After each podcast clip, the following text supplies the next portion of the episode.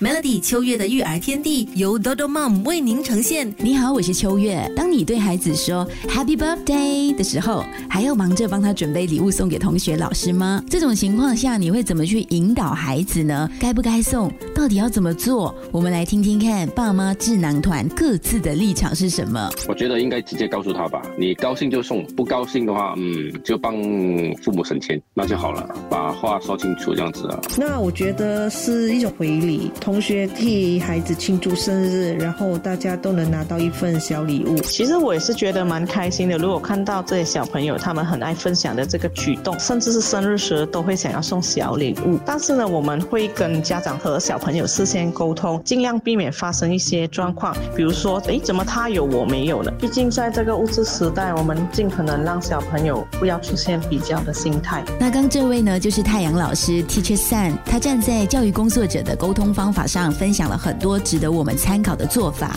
所以你看看哦，孩子生日送或者是收礼物，其实也是一场很棒的机会教育。那从中我们可以得到什么启发呢？留意明天的秋月的育儿天地，搞懂孩子不费力，宝宝健康的零嘴绝不能错过零嘴界中的佼佼者，多多妈。